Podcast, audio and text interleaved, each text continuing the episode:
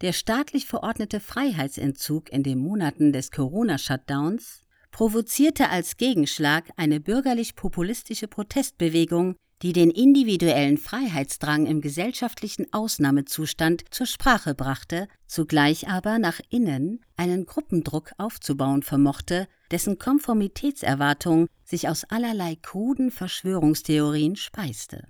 Sie nennen sich Querdenker, ohne sich bewusst zu sein, wie uniform die Opposition dieser Sozialbewegung daherkommt.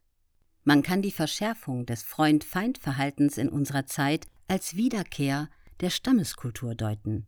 Die heutige Evolutionsbiologie ist der Überzeugung, dass der Mensch nicht als isolierter Homo economicus auf die Welt gekommen ist, sondern als soziales Wesen, das sich immer schon in einer Gruppe vorfindet.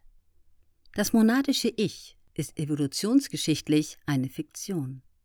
Wir haben in der Gruppe gemeinsam mit anderen unser Leben begonnen. Das hat enorme Konsequenzen, die bei weitem nicht nur positiv sind. Wir neigen dazu, die eigene Gruppe zu begünstigen und zu bevorzugen. In-Group Favorism nennen die Evolutionsbiologen dieses Verhalten. Es ist ein anderes Wort für Loyalität. Es wird von der Gruppe belohnt mit einem warmen Zugehörigkeitsgefühl.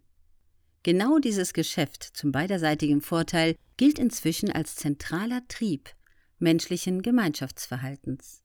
Wir helfen lieber den Mitgliedern der eigenen Gruppe als den Mitgliedern anderer Gruppen. Der große österreichisch-britische Liberale Karl Popper 1902 bis 1994 sprach von der anhaltenden Verführbarkeit der Menschen durch den Ruf der Horde. Was heute neu ist? Der einfache Gegensatz von globalisierten, urbanisierten, aufgeklärten, intellektuellen Eliten und provinziellen Stammesgruppen stimmt nicht wirklich. Denn auch die Eliten weisen Stammesstrukturen auf. Der Tribal-Instinkt ist nicht nur ein Instinkt, zur Gruppe zu gehören, er ist auch ein Instinkt der Exklusion. Eliten verhalten sich nicht anders als die Kinder im T-Shirt-Experiment. In jedem Stamm herrscht ein Druck zur Konformität, den wir beschönigend Loyalität nennen.